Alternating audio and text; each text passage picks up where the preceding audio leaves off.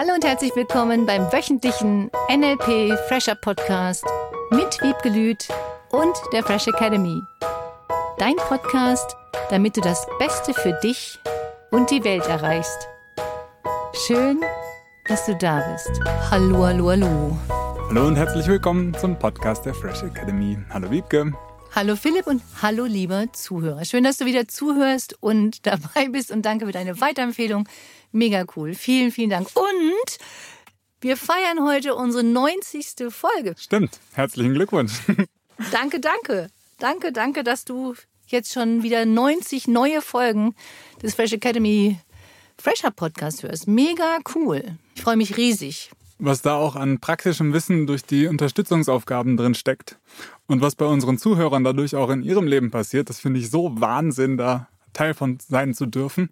Ja. Dankeschön. Mega. Vielen, vielen Dank. Und das macht wirklich super viel Spaß. Und auch da nochmal, es gibt ja jetzt bei Spotify diese neue Bewertung links oben. Das ist so ein kleines Sternchen. Wenn du da fünf Sterne anklickst beim NLP Fresher Podcast, freuen wir uns auch riesig. Immer davon ausgehend, dass es dir auch Spaß macht. Also vielen, vielen Dank. Es gibt für Mai als kleine Überraschung, auch zur 90. Folge und als nachträgliches Osterei, ein Gewinnspiel. Das heißt, du kannst im Mai ein, ich verrate schon mal, Seminar gewinnen. Gibt es da schon genauere Informationen darüber, wie das funktioniert? Nein. Das erfährst du im ersten Mai-Podcast. Wir machen eine Mai-Gewinnspiel, wie heißt das so neudeutsch? Challenge.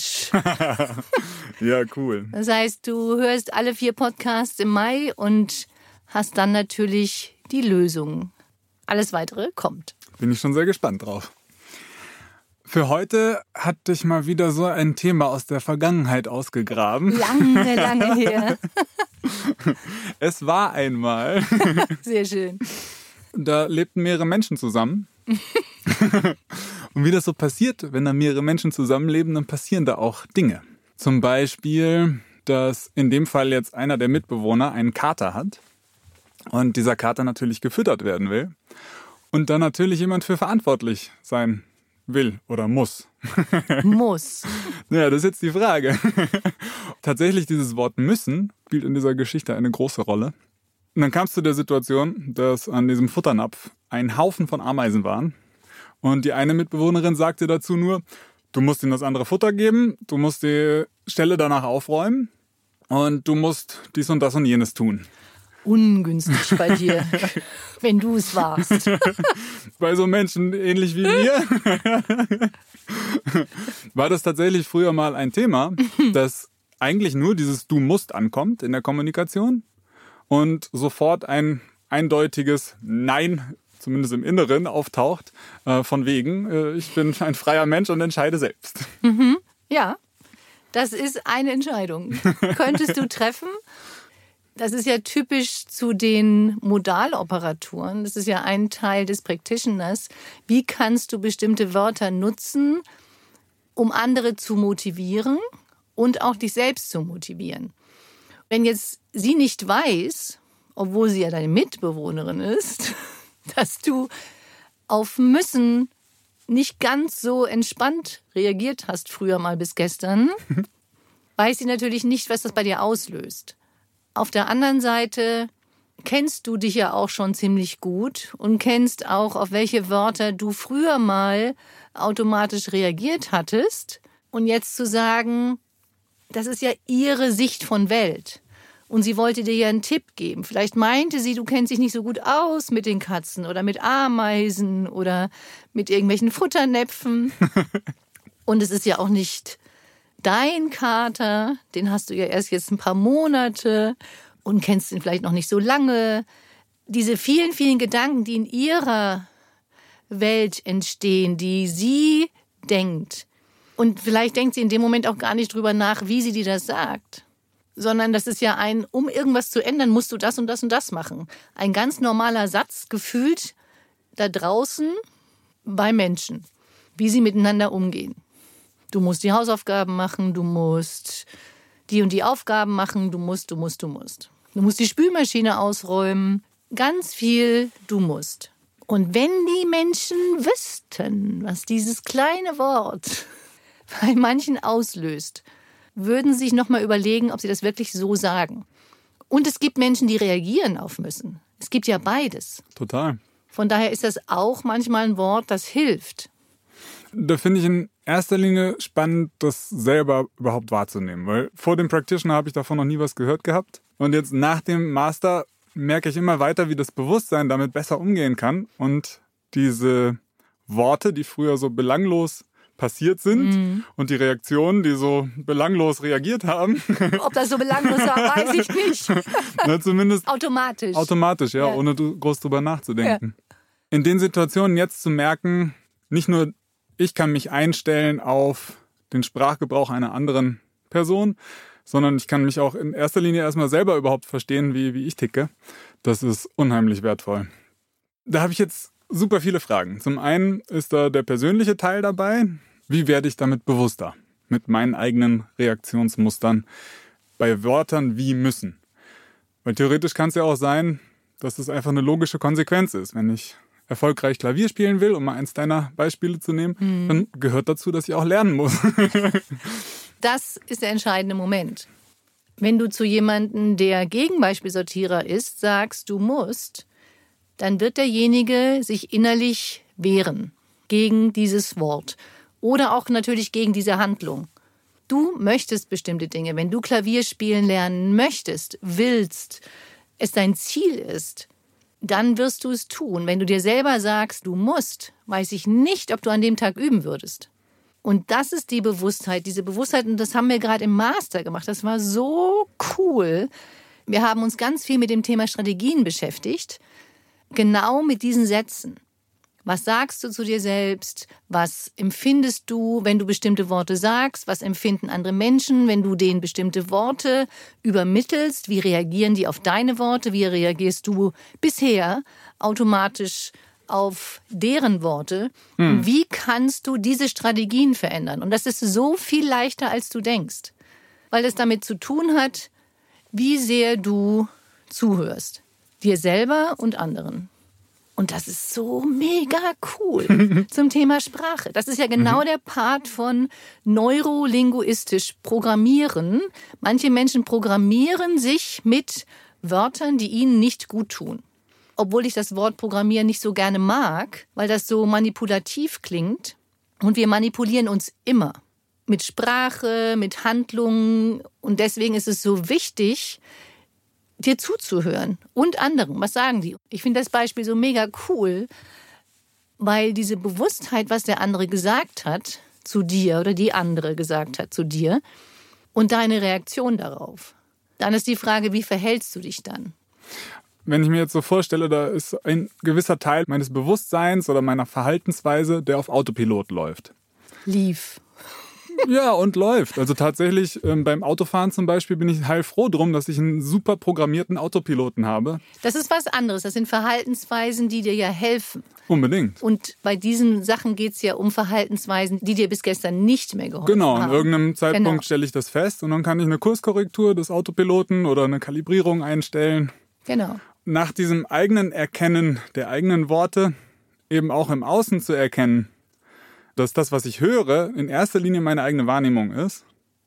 Und wenn ich tatsächlich bei dem anderen Menschen bin und aus seiner Sicht anfange, diese Liste von, da sind einfach nur vier Dinge, die getan werden müssen, das gehört halt einfach dazu, unabhängig davon jetzt, wer wem was sagt oder wer das ausführen muss. ja, und ich glaube, dass das der andere Punkt ist. Was du gerade gesagt hast, ist, sie hat dir Anordnungen erteilt. Das ist das Ich muss, dann jemand anders erteilt mir Anordnungen, vielleicht auch die traut mir wohl nicht zu, dass ich das alleine hinkriege. Es sind ja so mhm. viele Punkte, die in einem Menschen dann ablaufen. Zu überlegen, was ist jetzt das Wichtigste? Ist es wirklich das Wort müssen gewesen? Ist es die Art und Weise, wie sie das gesagt oder geschrieben hat? Ist das die Art und Weise, wie du vielleicht gerade auf bestimmte Dinge reagierst im Außen, wo du sagst, ich will aber nicht mehr müssen? Und das genau dann noch da reingespielt hat, weil ich das immer wieder erlebe, wenn wir eine Situation in unserem Leben ausmerzen wollen, in Anführungsstrichen, oder jemand sich selbstständig macht. Dann kommen plötzlich von außen genau solche Sachen. Du musst aber die Ameisen beseitigen, du musst aber bitte noch die Küche aufräumen, also auch im familiären Umfeld. Das heißt, in einem Bereich sagt jemand, ich mache jetzt was Neues und dann kommen von außen andere Zufälle, sag ich mal, die dann einem zeigen, ich habe ja jetzt einen neuen Bereich und den muss ich jetzt überall durchsetzen. Es kann sein, dass das eine Sache davon ist. Oder zum Beispiel, wenn jemand sagt, ich verändere mich jetzt beruflich und mache mich selbstständig, hatte ich jetzt gerade neulich wieder im Seminar, dann kriegt er dann sechs Zusagen und Anfragen von anderen Firmen, die ihn mhm. unbedingt haben wollten. Nur sein Ziel war, ich mache mich selbstständig. Jetzt kommt nochmal gefühlt das alte Leben. Willst du das wirklich? Es ist doch auch ganz schön, angestellt zu sein. Und dann fing er an zu zweifeln. Will ich das wirklich? Und das war so spannend, weil unser Gehirn immer die Dinge tut, was es gewöhnt ist. Und deswegen ist es so herausfordernd, manchmal finde ich, auf diese Sprache zu achten und auf die Reaktionen. Weil das hat ganz viel mit Bewusstheit zu tun, wahrzunehmen, was ist wirklich das Gefühl, worüber regt man sich auf, wirklich nur über das Wort müssen oder spielen doch noch andere Umstände, andere Gedanken eine Rolle. Und tatsächlich den Autopilot vielleicht darauf zu programmieren, sich immer bewusster zu werden. Mhm. Und auch diese beiden Perspektiven, die da mindestens da sind. Und eben zähltest du ja auch, dass es nicht nur diese zwei Perspektiven, sondern ganz viele verschiedene Ebenen auch noch gibt, dafür immer bewusster zu werden. Absolut. Und der andere Punkt für mich ist immer noch grundsätzlich bei der Kommunikation, sich in den anderen einzufühlen und die Sicht des anderen zu verstehen wollen. Weil das ist das Entscheidende auch bei Missverständnissen oder dieses angegriffen fühlen. Dass vielleicht jemand gar nicht das Gefühl hatte, dass das jetzt so, ich sag mal, herrisch in Anführungszeichen rüberkommt. Du musst, du musst, du musst. Sondern das war einfach nur die Welt des anderen. Und das finde ich immer wieder so spannend. Diese Bewertungen zu lassen der hat aber jetzt das zu mir gesagt, dann meint er wohl das. Was auch ganz viel, ich sag's nochmal, bei WhatsApp, was ich auch leider schon in schriftlicher Form erlebt habe. Gerade wenn es so nebenbei läuft, wie beim Chatten, geht das schnell, das stimmt. Deswegen überlege nochmal, ob du wirklich müssen da reinschreibst, wenn manche Menschen da nicht so ganz entspannt darauf reagieren. Welche Reaktionsmuster gibt es denn da? Ich kenne jetzt vor allem mein eigenes. Was da gewesen wäre? Es nicht machen zu wollen oder naja, in erster Linie ein, wie du vorhin auch schon sagtest, dieses Gegenbeispiel sortieren.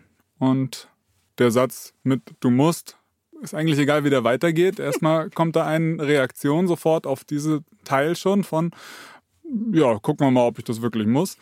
Und im unbewussten Falle einfach nur das Gegenteil machen, womit ich mhm. letzten Endes genauso in dem Müssen drin stecke. Aber ja, so mein Teil. Muss gar nichts. genau tatsächlich, um die Welt des anderen oder auch die Vielfalt an Möglichkeiten verstehen zu können, da die Frage eben, was gibt es denn noch für Reaktionsweisen? Ich glaube, das Wichtigste ist in dem Moment immer den Widerstand überhaupt zu fühlen.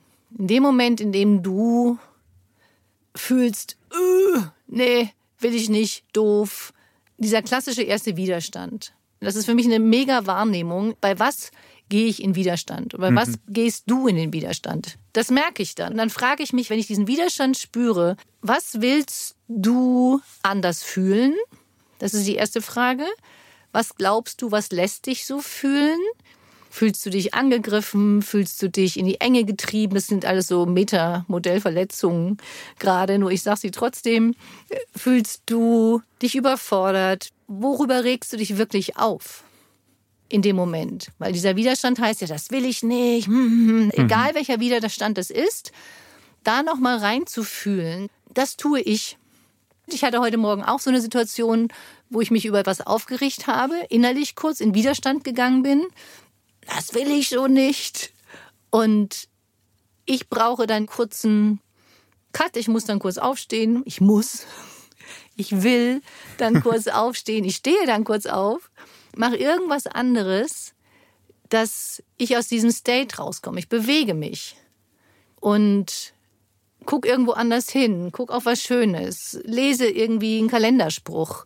Irgendetwas, was meinen Wahrnehmungskanal des Fühlens, des Widerstandsfühlens verändert durch etwas Visuelles, durch Bewegung, durch eine andere Bewegung. Mhm. Und so nutze ich das. Und frage ich mich, okay, über was rege ich mich denn wirklich auf? Ist das wirklich so schlimm? Meistens ja nicht. Dann zu sagen, wie will ich mich denn fühlen? Dass du dich das fragst, mhm. wie willst du dich denn fühlen? Willst du wirklich im Widerstand sein, wenn du diese Ameisensachen dann da wegmachen musst? Oder sagst du, boah, wie cool, ein weiterer Tipp, wie ich das noch lösen könnte? Für mich ist das die wichtigste Strategie, anders nochmal auf die Situation zu gucken oder hinzuhören. Weil jeder ist ja in seiner Welt. Oder auch das Positive wieder zu sehen. Daraus machen wir am besten gleich eine Unterstützungsaufgabe. Mhm. Und zwar, dass du diese Woche dich beobachtest. Gibt es Situationen, in denen du das Gefühl hattest, du musst etwas tun und hast dich innerlich dagegen gewehrt? Oder sagst selber mal zu dir, du musst und tust dann bestimmte Dinge nicht? Das ist die eine Sache zum Thema müssen. Und die andere Sache, für die mit dem Thema müssen kein Thema haben und sagen, ich muss halt, mache ich halt, ist auch okay. Nimm doch mal eine Situation vielleicht, falls das passieren sollte. Ich hoffe nicht, dass es passiert, nur falls irgendein Widerstand in dir auftauchen sollte. Und du dich dann fragst, was genau ist der Widerstand? Wogegen ist der Widerstand? Was willst du nicht mehr fühlen? Was ist das Gefühl, was der andere bei dir ausgelöst hat? Willst du die Dinge nicht tun? Welches Gefühl ist der Ursprung des Widerstandes? Und dich dann zu fragen, was möchtest du stattdessen fühlen? Und wie kommst du dahin, vielleicht mit kurzem Rückzug, mit Lächeln, mit Fokus auf was Positives, mit Einfühlen in die Situation des anderen, einfach mal kurz stoppen, dass du irgendwas anderes tust, einen anderen Wahrnehmungskanal nutzt und dann dein Verhalten bewusst veränderst. Schön. Und dann freuen wir uns auf nächste Woche, auf den nächsten Podcast. Du kannst schon mal überlegen, wann du die Podcasts im Mai hörst, damit du beim Gewinnspiel dabei sein kannst und ein Seminar gewinnst vielleicht sogar. Für alle, die dieses Thema total spannend finden, entweder aus ihrem eigenen Leben oder dem Umfeld irgendwie kennen und da noch besser mit umgehen wollen, haben wir den nächsten Practitioner am 16. Juni und absolute Empfehlung, diesen zu besuchen. Vielleicht sogar ein zweites Mal. Ja, ich freue mich riesig, dich bei deinen Zielen zu unterstützen. Herzlichen Dank und eine schöne Woche. Danke dir auch. Tschüss. Das war der wöchentliche NLP Fresher Podcast mit Wiebgelüt und der Fresh Academy. Dein Podcast, damit du das Beste für dich und die Welt erreichst. Danke fürs Zuhören und danke fürs Weiterempfehlen. Seminarangebote und weitere Informationen findest du in den Show Notes und natürlich unter www.fresh-academy.de. Ich freue mich auf dich.